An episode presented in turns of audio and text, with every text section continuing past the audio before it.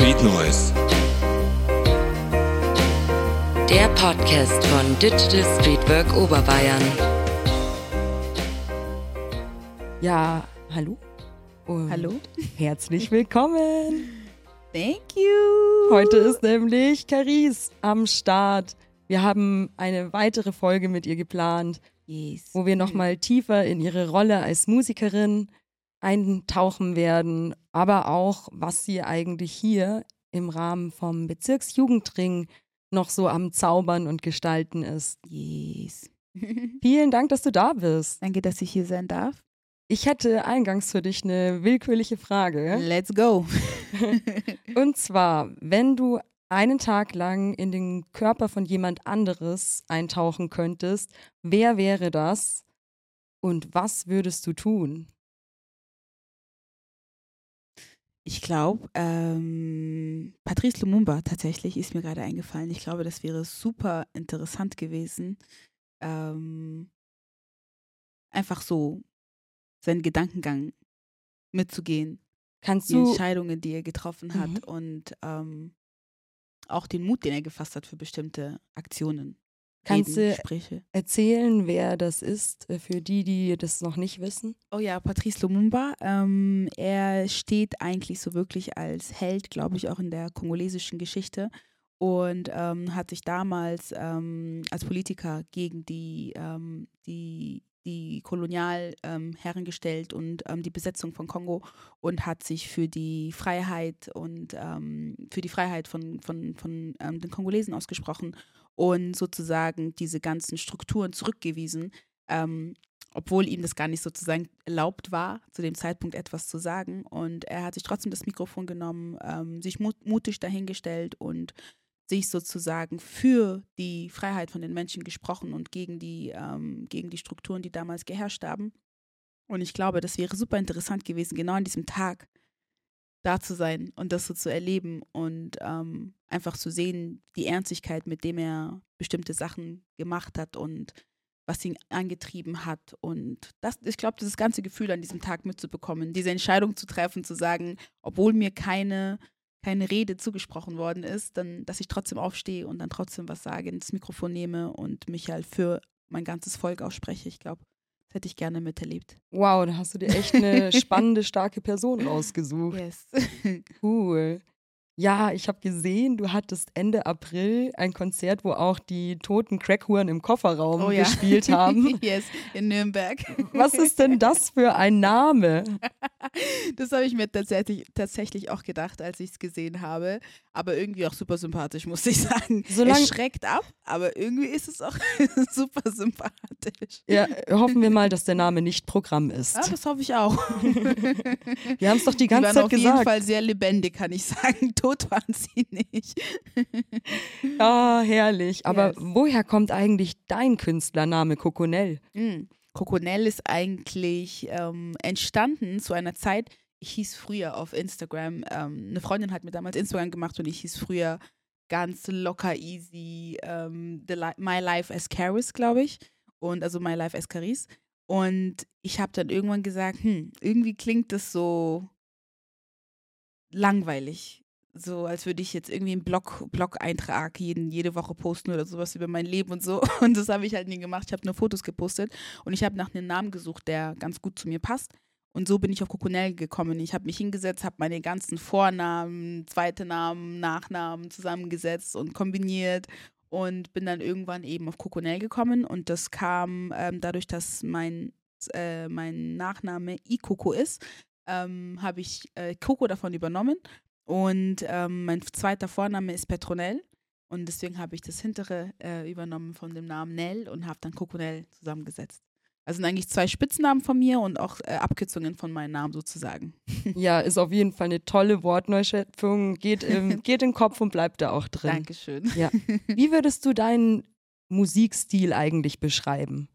Ich würde sagen, es ist definitiv eine Fusion aus allem, was ich irgendwie aufsauge, höre, aufnehme ähm, und alles, was mich inspiriert. Dadurch, dass ich halt durch, durch meine Kindheit eigentlich mit unterschiedlichen Genres, ähm, Stile ähm, zusammengekommen bin und auch mich damit befasst habe sozusagen. Und dadurch habe ich halt gemerkt, dass ich keine bestimmte Beschreibung meiner Musik hast, weil alles einfach eine Fusion ist. Also ab und zu kommt da mal so Hip-Hop mit da rein. Manchmal habe ich aber eher Lust auf RB. Und ähm, dieser Mix macht es eigentlich aus in meiner Musik, würde ich sagen, dass ich mir eigentlich gar keine Grenzen setze, sondern dass ich mich aus allem, was ich, was ich noch in meinen Erinnerungen sozusagen noch heraufrufen kann und mich von davon inspirieren lassen kann, ähm, das nehme ich auf. Es kann von Gospel sein, ähm, wo wir früher halt als Kind vor allem in Kongo sehr viel Gospel, meine Mama hat sehr, sehr viel kongolesische Gospelmusik gehört und ähm, das, es kommt davon meine Inspiration. Dann, als ich hierher nach Deutschland gezogen bin, ähm, habe hab ich sehr viel Hip-Hop angefangen zu hören und so 50 Cent und alles Mögliche. Mein Dad hat dann immer so CDs gehabt und ähm, genau, und es, es entwickelt sich immer wieder weiter. Also es kommt neue Musikrichtungen dazu, die mich inspirieren. Und deswegen würde ich sagen, meine Musik ist eigentlich eine Fusion aus verschiedenen Inspirationsquellen. Ich glaube, du singst auch auf vier verschiedenen Sprachen. Yes. Ich versuche es manchmal und ähm, auf manchen mehr, ähm, auf anderen weniger. Und meine Hauptsprache, die ich eigentlich benutze, ist Englisch, weil ich das Gefühl habe, dass es ähm, sehr weit verbreitet und da kann ich mich besser momentan, glaube ich, ausdrücken, habe ich das Gefühl und erreiche auch viele Menschen dadurch. Und ähm, habe aber auch nichts dagegen, Lingala mal mit reinzubringen oder Französisch äh, mit reinzubringen. Und manchmal habe ich sogar auf Deutsch äh, ein paar Songs und die habe ich noch nicht so released, oder also beziehungsweise ich habe auch noch gar nichts released. die habe ich aber noch gar nicht irgendwo performt oder ähm, auf irgendwelchen Plattformen rausgebracht. Und ähm, genau, deswegen sind es momentan offiziell sind es drei Sprachen, inoffiziell sind es eigentlich vier. Ja, langweilig wird es nicht bei dir mhm. und wir können uns da auf alle Fälle noch auf was freuen, wenn du sagst, du hast die Sachen noch gar nicht released. Yes. yes. ja, wie sehr spielen eigentlich bei dir persönliche Erfahrungen rein, bei, wenn du deine Lieder schreibst? Mm, eigentlich alles. Ähm, ich kann nicht schreiben, wenn ich keine Erfahrungen in etwas gemacht habe. Ähm, klar, ich kann natürlich fiktiv über etwas reden, aber eigentlich alle meine Songs haben immer mit damit zu tun, was ich ähm, erlebt habe, was ich erlebe, was ich sehe, was ich, ähm, was ich gesehen habe. Also so eine Mischung aus allem, was, was, was mich ausmacht, ist eigentlich das, was für mich ähm, das Element des Ganzen ist. Mhm. Wahrscheinlich auch Dinge, die dich beschäftigen, die mhm ja auch sehr aktuelle Themen hast du ja auch mhm. drin. Vor allem, weil ähm, wir haben ja letztes Mal darüber geredet, dass äh, Schreiben hier so ein bisschen ein Ventil für mich sein kann. Und genau das ist, glaube ich, das, wenn etwas passiert um mich herum, wenn ähm, ein Gefühl gerade aufkommt, wenn eine Idee gerade kommt oder sei es eine Farbe, die mich gerade inspiriert. Das ist alles eigentlich das, was, was ich als Erfahrung bezeichne und das, was ich versuche dann auf Papier halt eben zu bringen. Also ohne, ohne das würde das gar nicht gehen. Mhm. Also eine sehr persönliche Geschichte. Mhm.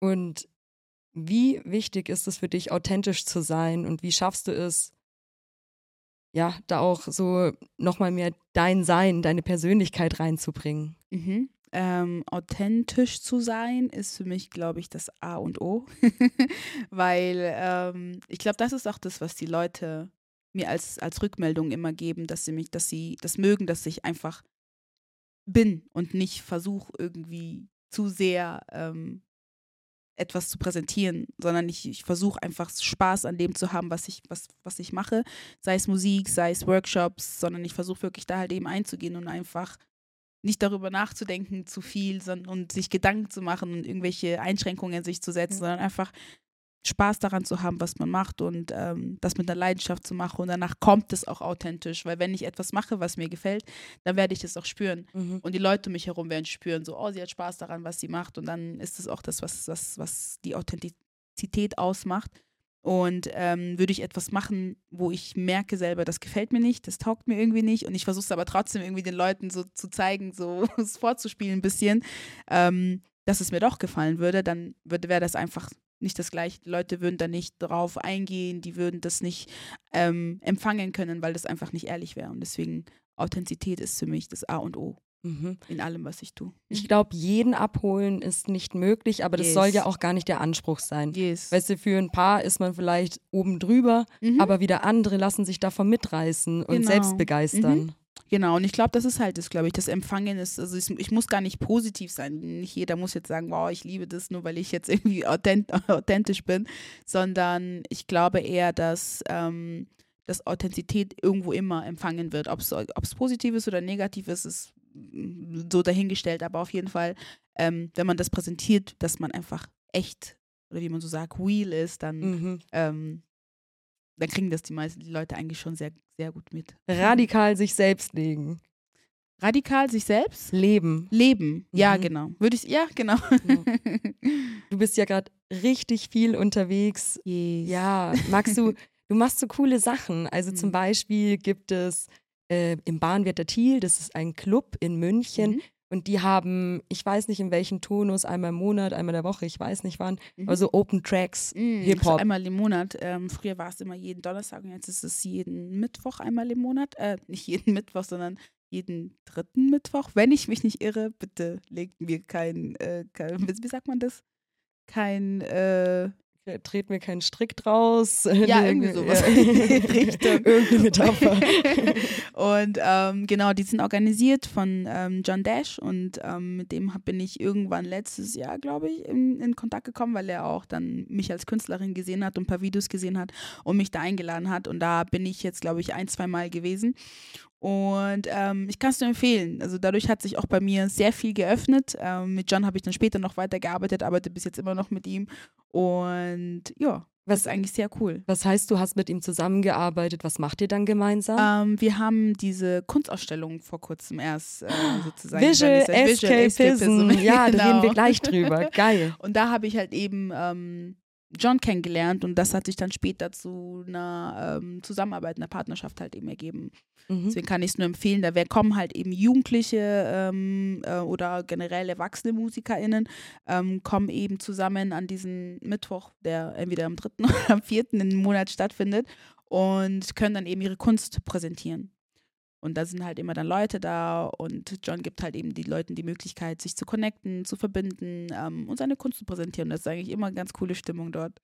Ja, muss man da vorher sich schon anmelden oder ist es dann spontan auch möglich, wenn man Lust hat, irgendwie auf die Bühne zu gehen und mhm. das zu machen? Mhm, beides ist möglich. Ähm, man kann auf jeden Fall die, ähm, die OrganisatorInnen kann man schreiben, man kann sich bei John Dash auf jeden Fall melden und über E-Mail halt eben sagen, hey, ich bin Kunst, kunstschaffende Person von dort und da und möchte gerne mal bei den Hip-Hop Open Tracks mitmachen.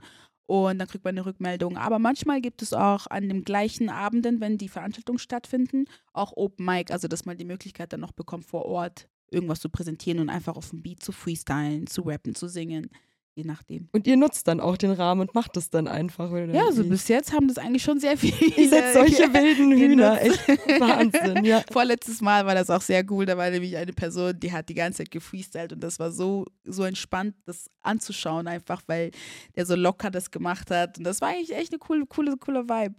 Mhm.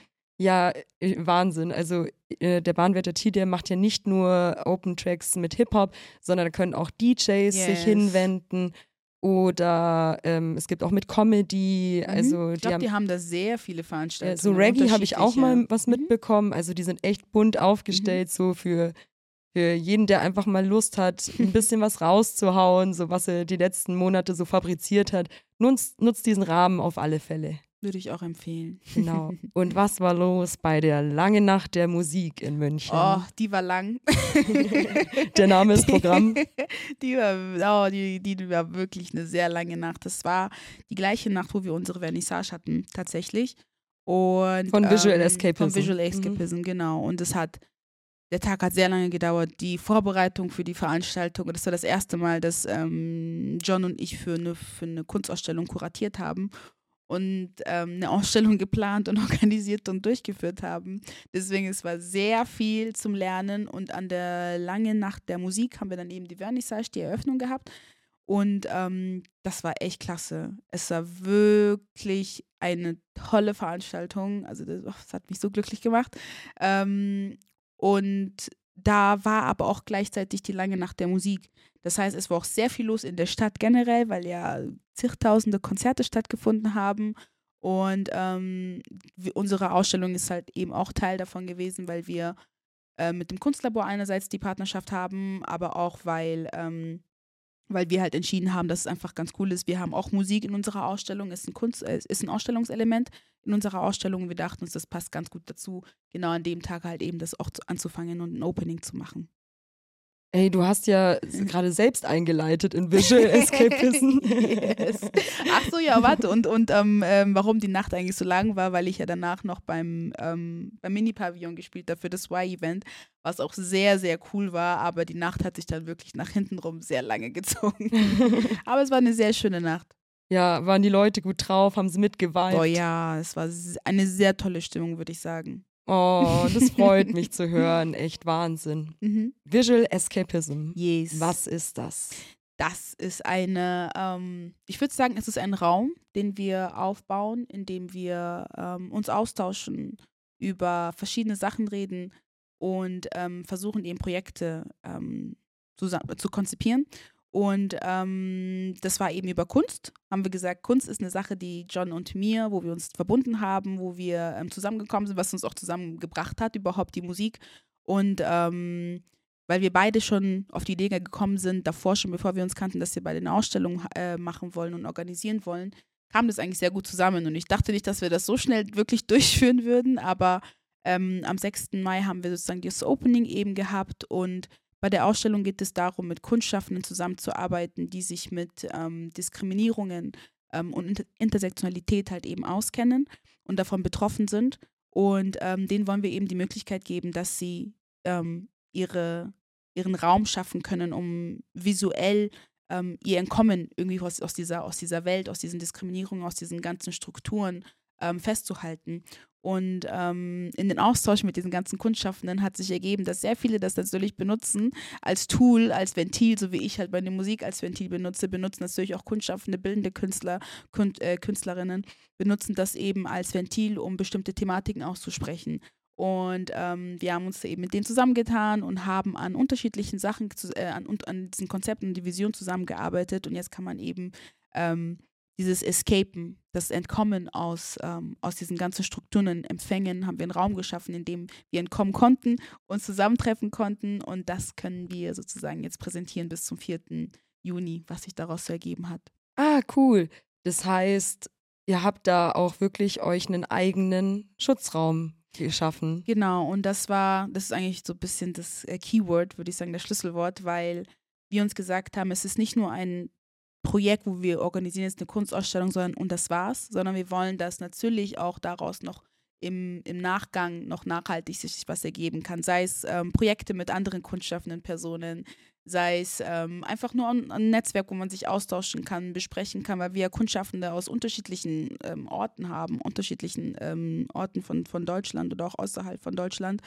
Und ähm, das war uns halt wichtig, diese, diese Zusammenkunft und hoffentlich auch in Zukunft mehrere Projekte zusammen zu, äh, zu haben und zu organisieren und zu planen. Ich finde es gut, wenn ihr einen nachhaltigen Gedanken dabei habt. Nicht yes. nur dieses, wir sind jetzt hier drei Wochen und rocken das und danach hört ihr nie wieder was von ja. uns, sondern es soll darüber hinaus auch weitergehen. Ja, das war uns auch wichtig, auch mit den, im, zum Austausch mit den Kundschaffenden haben die selber gesagt, es finden es cool, dass, dass man sich irgendwie connecten kann, weil viele sich noch gar nicht so kennen und ähm, die Möglichkeit haben natürlich auch nochmal mit anderen in den Austausch zu kommen und so hoffentlich, wirklich hoffentlich ganz, ganz, ganz, ganz, ganz tolle Projekte zu schaffen, weil wir haben echt krasse Kundschaffende ähm, in der Ausstellung.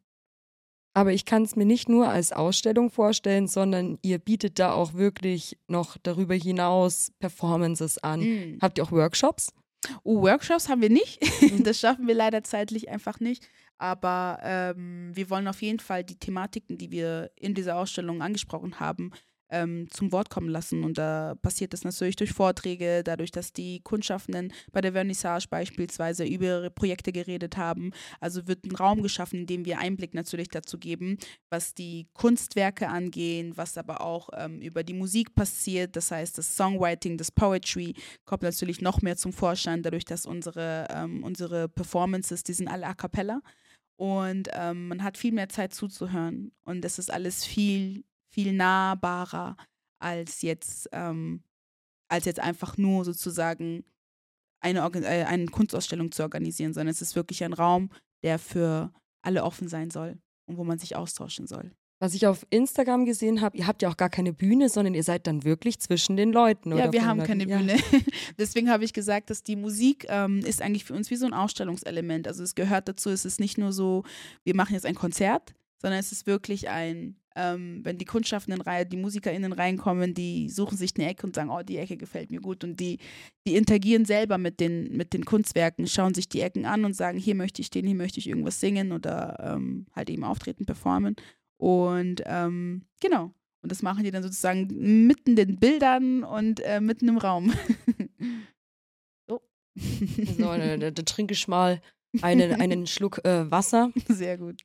Ich würde sagen, an dieser Stelle verlinken wir einfach mal den Instagram-Kanal, Mhm. Weil ich gerne. weiß gar nicht, wann diese Folge hochgeladen wird, aber wahrscheinlich wird es dann schon vorbei sein, aber dass man auf jeden Fall auf den Aber wir kommen Laufenden bestimmt nochmal gehalten wird. wieder. Genau, genau, was, was dann äh, zu erwarten ist in Mhm. der Zukunft. Es bleibt spannend. Yes. Zum Thema Schutzraum. Schussraum. Uh, Genau. Gute Überleitung. Ja, äh, wenn es läuft, dann läuft Dann läuft's.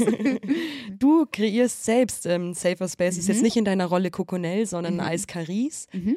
Und äh, magst du erzählen, was das denn für, was ist denn überhaupt ein Safe Space und ein Safer Mhm. Space und was machst du da eigentlich? Mhm, Sehr gerne. Ähm, das mache ich so als Bildungsreferentin. Ähm, ist eigentlich so, so die letzten zwei Jahre ist es immer mehr zu meinem Fokus geworden, dass ich Räume ähm, schaffen möchte oder organisieren und durchführen möchte, umsetzen möchte, die ähm, Sicherheit schaffen sollen für Menschen, die von Diskriminierungen ähm, betroffen sind oder halt eben von bestimmten marginalisierenden Strukturen und also ausgrenzenden Strukturen. Und ähm, deswegen ist es mir über die Jahre wichtig geworden, diese Räume eben ähm, zu kreieren und entweder alleine oder eben mit anderen ähm, ExpertInnen, die solche Räume auch in, ähm, schon davor organisiert haben. Und in diesen Räumen ähm, passiert eigentlich nicht viel als, als, als ein Austausch. Und es ist aber ein Austausch, der ermöglicht, den nur mit Leuten durchzuführen, die halt eben verstehen können, was bedeutet Diskriminierung, was bedeutet zum Beispiel ähm, Rassismus zu erfahren, antischwarzen Rassismus zu erfahren. Und man kann diese unterschiedlichen Räume öffnen für die Menschen, die halt von bestimmten Sachen betroffen sind. Man kann diesen Raum öffnen für Menschen, die ähm, der LGBTQIA-Community, AI-Plus-Community ähm, angehören. Man könnte aber auch nur sagen, man macht einen für schwarze Frauen. Man macht einen Raum nur für ähm, lesbische Frauen. Also diese ganzen Gruppen, die halt durch irgendwelche Diskriminierungen betroffen ist, gibt man einen Raum, in dem sie sich austauschen können, in dem sie auch nur zuhören können, in dem sie ähm, weinen können, in dem sie einfach ihre Emotionen ähm, freien Lauf, lassen können. Und ähm, es gibt eben diesen Unterschied zwischen Safe Space und Safer Space.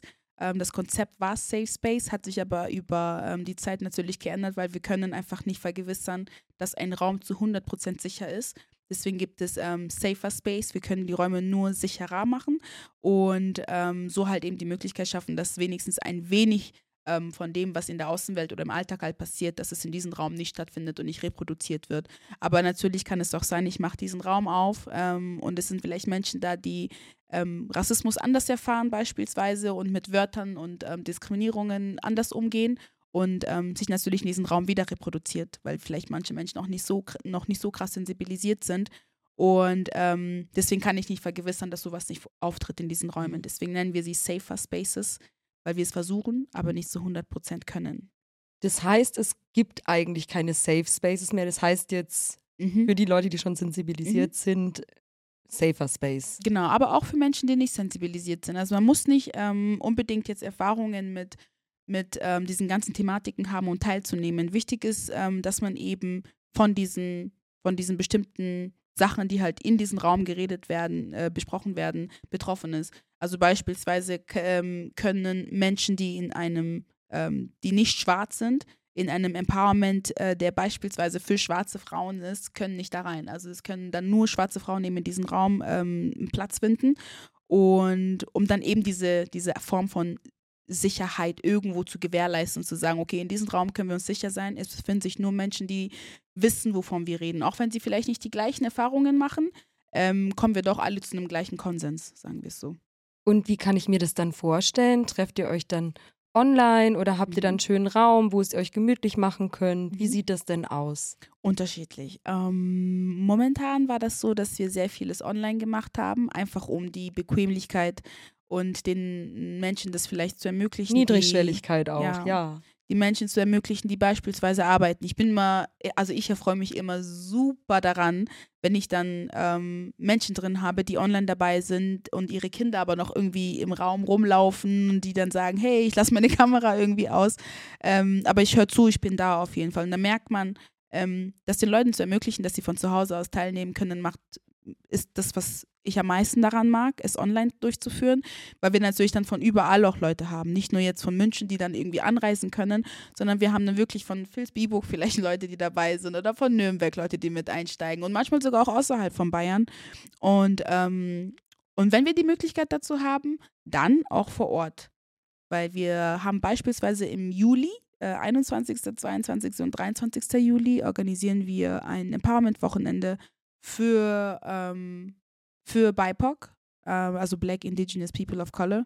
Und ähm, das ist dann vor Ort tatsächlich. Mhm. Ja, cool. Dann auch über mehrere Tage. Das heißt, yes. ihr könnt auch in viele Themen dann auch tiefer einsteigen. Yes, yes. Und ja. das ist halt eben, ähm, zum, um, um vielleicht nochmal das bisschen ähm, zu, abzugrenzen, das ähm, Safer Spaces. Ähm, das ist eigentlich eher so ein Raum einfach zum, zum Austauschen. Empowerment-Räume ähm, sind dann, glaube ich, eher, also ein Safer Space kann natürlich auch empowern, aber Empowerment-Räume haben wirklich nochmal ein Zusatzziel, ähm, dass sie die Gruppenteilnehmenden, die bei diesem Workshop oder Seminar oder sonst wie dabei sind, dass sie dann wirklich empowered, empowered werden, selbst ermächtigt werden. Das heißt, sie mhm. bestärkt, hat best genau. bestärkt werden durch unterschiedliche Workshops, durch unterschiedliche Methoden beispielsweise oder Geschichten ähm, von, von da, wo man halt eben herkommt, von der Herkunft her. Und genau, und das sind halt die zwei ähm, Sachen, die man vielleicht unterscheiden kann. Richtig gut, mhm. was du da anbietest. Yes. Ich habe auch schon, darf ich hier ein bisschen aus dem Nähkästchen plaudern? Yes. Du hast ja vor, auch äh, Healing Circles anzubieten. Yes, yes, was yes, hat yes. es denn damit auf sich? Mm, also, mit den Healing Circles habe ich mir gedacht, dass ich da gerne mit Leuten zusammenarbeiten würde. Wie ich, also wie ich das umsetze, weiß ich noch nicht. Ich habe nur gerade so ein paar Ideen, ähm, wie man das machen könnte. Und ich würde mich freuen, da vielleicht mit ähm, ExpertInnen zusammenzuarbeiten, die vielleicht äh, Methoden kennen, die ich vielleicht noch nicht ähm, durch, durchgeführt habe ähm, und sich in bestimmten Bereichen vielleicht spezialisiert haben und die dann eben einzuladen, mit dem ein Healing Circle ähm, aufzumachen, indem man Methoden erlernt, wie man im Alltag vielleicht mit bestimmten Sachen klarkommt, wie man ähm, beispielsweise als schwarze Frau ähm, im Alltag, wenn etwas passiert, wie man zum Beispiel zu einer Heilung kommen kann, was, was dieser Heilungsprozess ähm, in Verbindung mit diesen ganzen Erfa Diskriminierungserfahrungen, wie man diesen Heilungsprozess ähm, antreten kann, sagen wir es mal so, dass man so Tools gegeben hat, um einfach mit diesen, mit diesen, ähm, mit dieser Art von Diskriminierung klarzukommen. Und ähm, Genau, und das würde ich eigentlich gerne in diesen ganzen Healing Circles machen. Mhm. Ich glaube, es ist eine richtig gute Idee, sich da noch jemanden reinzuholen, mhm. weil du brauchst jemanden, der den Space, ein Spaceholder ist, mhm. der diesen Raum erhalten lässt, auch wenn jetzt halt jemand von seinen Emotionen dann überschwappt wird. Mhm. Und dass vielleicht dann einer nochmal besser Hilfe leisten kann, mhm. wenn es da einfach ja zu Durchbrüchen kommt. Genau, und der mhm. andere trotzdem noch den Rahmen halten kann. Yes. Und ich finde es auch ähm, generell habe ich über die Zeit gelernt, ich arbeite gerne im Tandem, weil ähm, ich alleine kann nicht einfach alles wissen. Das haben wir letztes Mal, glaube ich, schon besprochen gehabt. Ähm, wir sind nicht allum, allumwissend und ähm, was mir da wichtig ist, einfach sich in Austausch zu gehen. Also, dass auch ich in Austausch mit Expertinnen gehen kann und ähm, man zusammen an Konzepten arbeitet und mhm. die durchführt und umsetzt. Ja, dass man die auch danach besprechen kann oder vorbesprechen. Mhm. Yes. Ja, oh, ihr könnt so gespannt bleiben. Also, es wird eines, es wird niemals langweilig mit dir. Es wird wirklich niemals langweilig.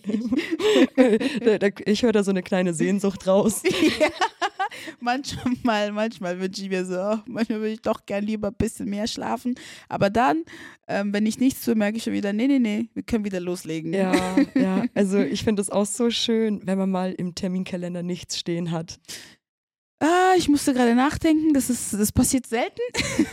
Aber wenn das mal ist, dann ist wirklich schön, wenn man ein bisschen entspannen kann. Ab und zu muss man sich das auch nehmen. Auch wenn der Terminkalender das nicht zulässt, muss man sagen, nee, heute ist mal vielleicht der Tag, wo ich weniger mache und vielleicht nur eine E-Mail rausschicke und dann mich zurücklehne. Richtig wichtig, weil wir wollen das einfach auch die nächsten Jahre gut durchführen Mhm. können und deswegen ist es halt auch wichtig, da gut mit den eigenen Energien zu haushalten. Yes. Es gibt uns ja auch viel, aber wir geben auch Wir geben auch sehr viel. Ja, ganz genau. Mhm. Ja, so diese Safer Spaces würdest du zum Beispiel auch für Flinter-Frauen anbieten können. Ähm, genau, also momentan ist es bei mir, ich habe ja diese für, für die ähm, nächste Zeit, für die Workshops und diese Empowerment und Safer Spaces, ähm, sind generell für BIPOC gedacht gewesen. Davor haben wir sie für BIPOC gemacht und ähm, jetzt will ich das bisschen mehr in den Fokus nehmen, dass ich ähm, auf Frauen beispielsweise eingehe und auf schwarze Frauen, junge ähm, BIPOC-Frauen und ähm, genau, Mhm. Sodass ich im Endeffekt die Möglichkeit habe, dann nochmal eine, auf eine, eine geschlossene Gruppe nochmal zuzugehen und ähm, das mehr zu spezialisieren. Weil man kann ja für jede einzelne ähm, sozusagen Personengruppe, ähm, sei es jetzt zum Beispiel für Black, ähm, indigene Menschen oder allgemein People of Color, da kann man zum Beispiel einen Raum eröffnen für Menschen, die ähm, anti-asiatischen Rassismus erfahren. Ähm, aber ich kann nur Räume eröffnen, indem ich halt selber auch betroffene Person von diesen Thematiken bin. Ja. Zur Erklärung, ich sage euch noch mal kurz, was Flinter ist. Ähm, Mhm. Flinter ist nämlich äh, Frauen, Lesben, inter, non-binär, trans- und agender-Personen. Und der Begriff wird verwendet, um verschiedene Geschlechtsidentitäten und Ausdrücke einzubeziehen, die über die traditionelle binäre Vorstellung von Geschlecht hinausgehen.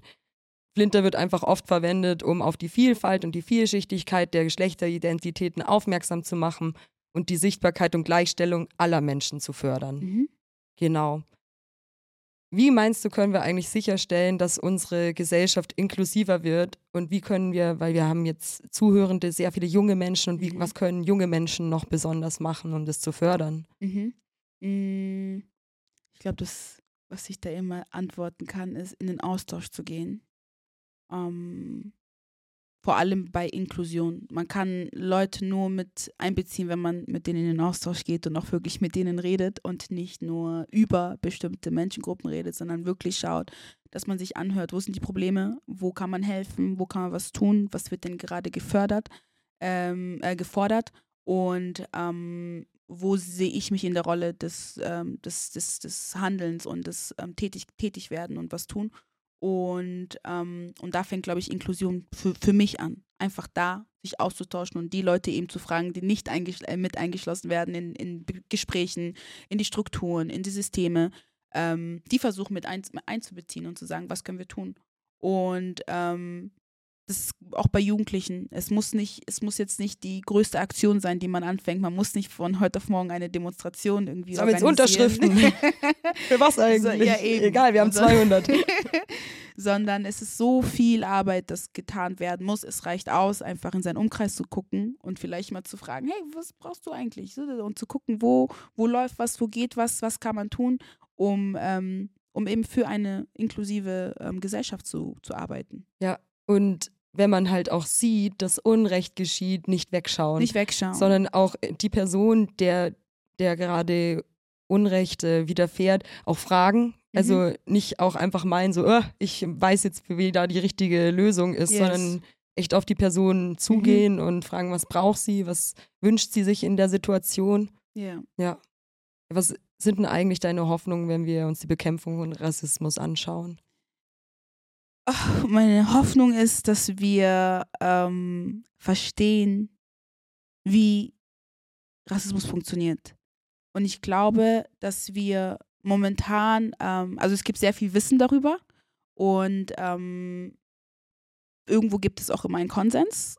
Und ich glaube, dass es aber noch nicht sich komplett verbreitet hat, sodass wir noch nicht ganz wissen und verstehen, wie funktioniert ähm, Rassismus, vor allem halt hier auch in Deutschland, ähm, weil die Gesellschaft von sich, die Mehrheitsgesellschaft, wenn man mit denen über bestimmte Thematiken spricht und vor allem Rassismus spricht und Diskriminierungen, dann merkt man schon, dass das Wissen sehr eingegrenzt ist und ähm, sehr einfältig ist, dass wir sofort Bilder haben von ähm, Polizeigewalt, aber nicht das, was hier geschieht, sondern von irgendwo außerhalb von dieser Welt und meistens irgendwo in Amerika verortet, ähm, weil dann natürlich diese ganz krassen ähm, visuellen Bilder ähm, uns geprägt haben, ähm, wo wir Menschen im Verlauf einer Kamera sehen, wie sie ermordet werden. Das ist so krass. Dieses Und- Video werde ich nie wieder vergessen. Mhm. Das war einfach nur richtig Mhm. krank, was da abgegangen ist. Eben. Und da gibt es halt, es gibt zigtausende solche Videos.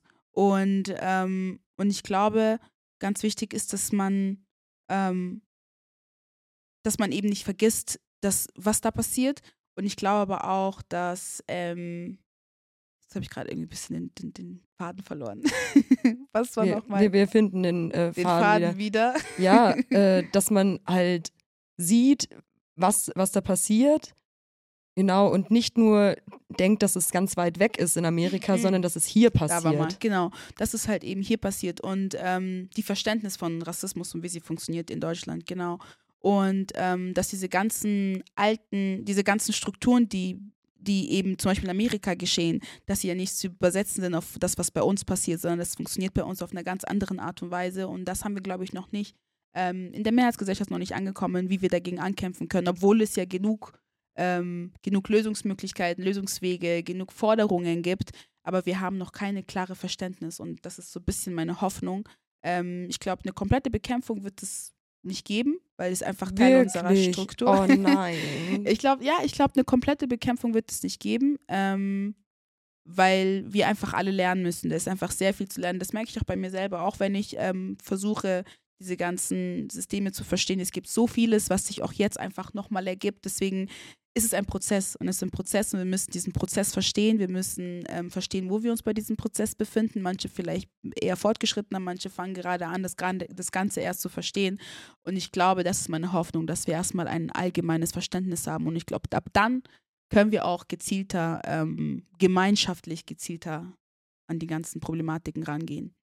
Also sogar Aufklärung ist noch nicht am Ende angedankt. Das brauchen wir Noch sogar noch lange nicht. viel flächendeckender, auch dass das wirklich in die Schulpläne mit aufgenommen wird. Noch lange nicht. Und wenn wir über Aufklärung reden, dann denke ich mir, wo fangen wir da an? Mhm. Weil ähm, es gibt so viele Geschichten, so vieles, was wir in der Schule, im ganzen Bildungssystem nicht lernen. Und ähm, was uns aber vielleicht noch bisschen mehr näher zueinander bringen würden, wenn wir ähm, bestimmte Geschichten wüssten, was passiert ist. Und vieles davon ist aber ausgelöscht. Viele Geschichten von vor allem Menschen, die mit solchen Diskriminierungserfahrungen betroffen sind, diese Menschengruppen, die marginalisiert werden, die haben sehr vieles von ihrer Geschichte so ein bisschen verloren. Und ähm, aber es gibt auch viel, was schon besteht.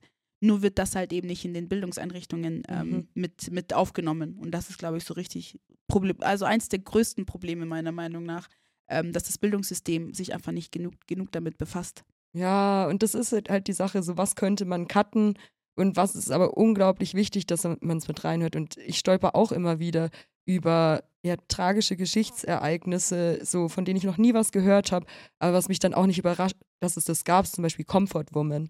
Das waren ähm, zum Vietnamkrieg einfach asiatische Frauen, die Mhm. halt entführt wurden und dann in die Prostitution gezwungen Mhm. wurden. Und zwar über viele Jahre.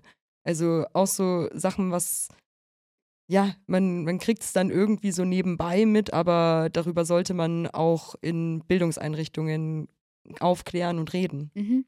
Vor allem, weil das dann erst da wird es ja einem bewusst, da kriegen wir so vieles eigentlich eingeflossen von Informationen. Und ähm, das sind aber, glaube ich, dann später die Sachen, die fehlen, wo man dann merkt, okay, man weiß vielleicht doch gar nicht so viel über eine Menschengruppe, man weiß gar nicht so viel über seine, äh, seine, seine, seine Mitschüler, Schülerinnen, sondern man lebt einfach so ein bisschen so hin und akzeptiert so, so viel, was in der Gesellschaft, in, außerhalb des Klassenraumes noch passiert, was man von den Eltern hört, von den Großeltern hört, von Freunden hört, im, in den Medien mit auf, aufsaugt und das wird ja gar nicht bearbeitet. Und heute sind wir so krass in diesen ganzen Medien, Internet und ähm, wenn man sich in den falschen Kreisen befindet, dann können wir in eine Welt reingehen, wo so viel Hass geschürt wird. Und das wird halt in der Schule nicht so wirklich aufgenommen. Und das, glaube ich, wäre super wichtig, einfach sich mit diesen Thematiken zu befassen, Lösungsmöglichkeiten, wie können wir aufeinander zugehen, wie können wir uns austauschen, wie können wir handeln, wenn etwas passiert. Ähm, und ich glaube, das ist meine Hoffnung, diese Grundverständnis von diesen Basic-Sachen, würde man eigentlich sagen. Weil wir sollten wissen, wie wir miteinander umgehen, aufeinander zugehen können. Das ist eine Sache, die wir lernen sollten. Ja, und Verständnis füreinander haben, Mhm. weil, ja, es ist so wichtig und lass uns einfach eine gute Zeit haben, aufeinander Acht geben Mhm. und einfach jeder schauen, dass er die Möglichkeit hat, sich einfach hier frei auszudrücken Mhm. und einfach friedlich zu leben. Und Ja. zu entfalten. Das ist, es hat sich so eigentlich ziemlich easy an zu sagen, ja, wir sollten eigentlich alle friedlich leben können, aber es ist nicht so einfach. Es ist nicht so einfach. Da sind so viele Unterschiede, die nicht akzeptiert werden, ähm, die wir haben, obwohl Unterschiede eigentlich das ist, was uns ausmacht und was die Vielfalt der Menschheit eigentlich ist und was, was wir umarmen sollten, embracen Mhm. sollten und nicht irgendwie wegstoßen. Ja, ich bin gespannt, ob du vielleicht sogar diesen Podcast nutzen kannst, um da nochmal tiefer reinzugehen und auch nochmal mehr Aufklärung zu schaffen. Mhm. Weil vielleicht hat sich der ein oder andere äh, schon gewundert, warum wir Caris heute wieder in der Folge haben. Yes. Weil wir haben gute Chancen, dass sie hier mit einsteigt ins Yes. Podcast-Game. genau. Und ja, das gibt viel Arbeit zu tun, aber vielleicht kannst Mhm. du das wirklich da so zum Guten nutzen. Hm, Ich hoffe, ich hoffe wirklich. Das ist so ein bisschen in meiner, auf meiner To-Do-Liste gewesen. Ähm, so ein kleiner Wunsch auf, meiner, auf meinem Wunschzettel, ähm, auf meiner Bucketlist. Und ich würde mich freuen. Ich würde mich freuen. Ich habe das Gefühl, da ist sehr viel, was man, ähm, was man aufarbeiten kann, aber auch sehr viel, was man einfach in den Austausch gehen kann. Und ähm, warum nicht beim Podcast machen? Ja, why not? hey, ich würde sagen, das ist äh, wirklich eine krasse, schwerwiegende Thematik, Mhm. die ich gerne auflockern wollen würde. Mhm. Mit ein paar random Das ist okay. Genau, ich, ich habe hier Wir mal, lieben die random Fragen. ich habe hier mal was vorbereitet. okay. Und zwar, liebe Caris, wenn du in einem Film mitspielen könntest, Mhm. welcher wäre das und welche Rolle würdest du gerne spielen? Ein bereits bestehender Film. Boah. Oh, ich mach dir keine Grenzen. Du kannst auch einen Film erfinden. Ich kann empfehlen. ähm, oh, dann kann ich einen Kommentar mir anhören. Den Film gäbe es gar nicht, wenn irgendwelche Filmkenner oder Kennerin das anschaut. Reichst du kurz das Ähm, Manuskript ein. Ich sage doch einfach mal. Oh, ich weiß es nicht. Ich weiß es Ja, hättest du Lust auf einen Django. Roadtrip, Aftermo ähm, Abenteuer-Movie, äh, Project X, die Party, die absolut am Eskalieren ist. Echt, hättest du Bock auf Django, aber äh, wer wärst du dann? Django. Boah, also ganz ehrlich, der, der, der, der muss so leiden, den ganzen Film. Aber es ist ja eine Rolle, gell? Ja, Also- aber es ist halt auch, das Ende macht es mir aus, weil die, die, die Art und Weise, wie er entschlossen ist, ähm, dahin zu gehen und seine, seine, seine, seine geliebte Frau äh, da rauszuhelfen, ist einfach der Wahnsinn. Und ich, ich liebe den Mhm. Film, die Art und Weise, wie er es gemacht ist, auch wenn er sehr viel leiden muss, ähm, finde ich einfach die Konstellation von den Filmen, von, den, von dem Film so, so gut gemacht. Und ähm, ich glaube, wenn ich einen Film aussuchen würde, ist der einzige, der mir gerade ein einfällt, ist Django. Mhm. Krasser Film, krasse Thematik, saugute Musik, muss man an dieser Stelle sagen. Und mich nervt, dass wieder Brad Pitt der Savior ist, der alle rettet. So, es reicht. Oh, Brad Pitt war am Ende noch da drin? Ja, der war doch dieser Schreiner. Oh, ja, stimmt. genau. Ich musste gerade nachdenken. Das ist ja Ewigkeiten her, wo ich es angeschaut habe. Ja, und natürlich kommt Brad Pitt und rettet wieder alle. Ja, Krass. ja, ja.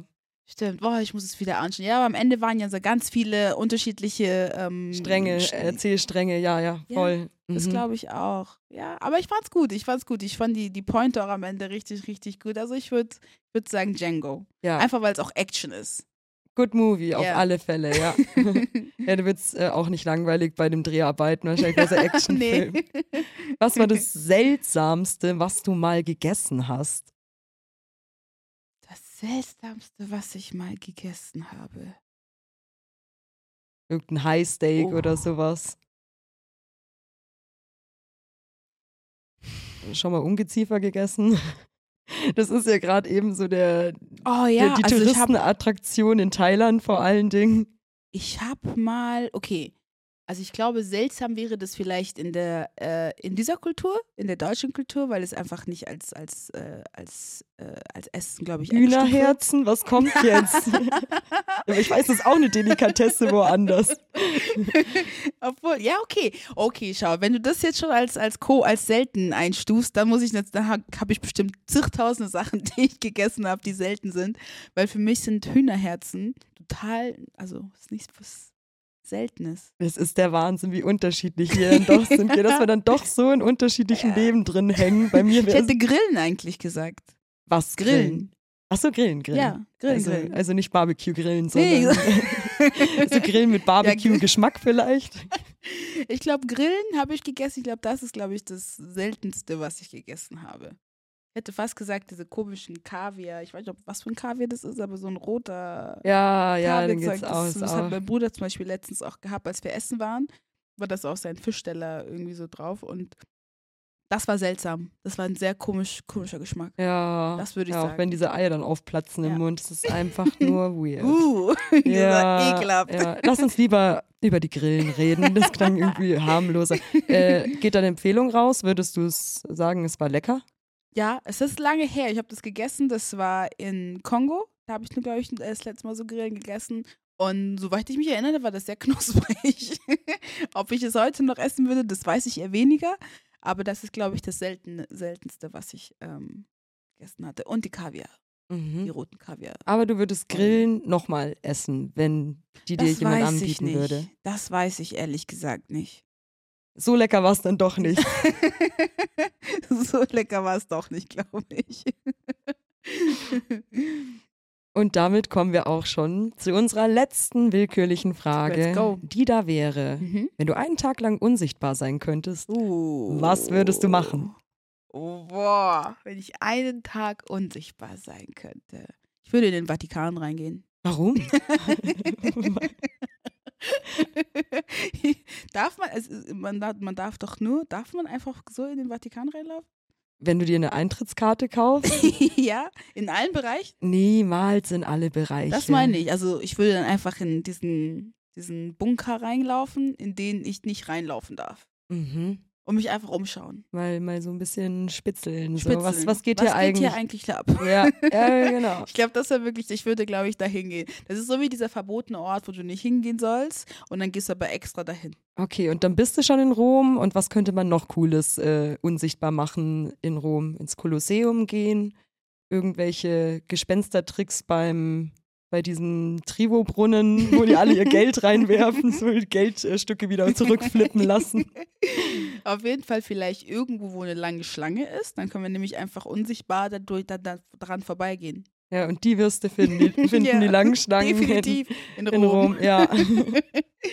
ja, super cooles Gespräch mit dir. Danke. Ein weiteres Mal. Vielen Dank, Caris. Danke, dass ich hier sein durfte.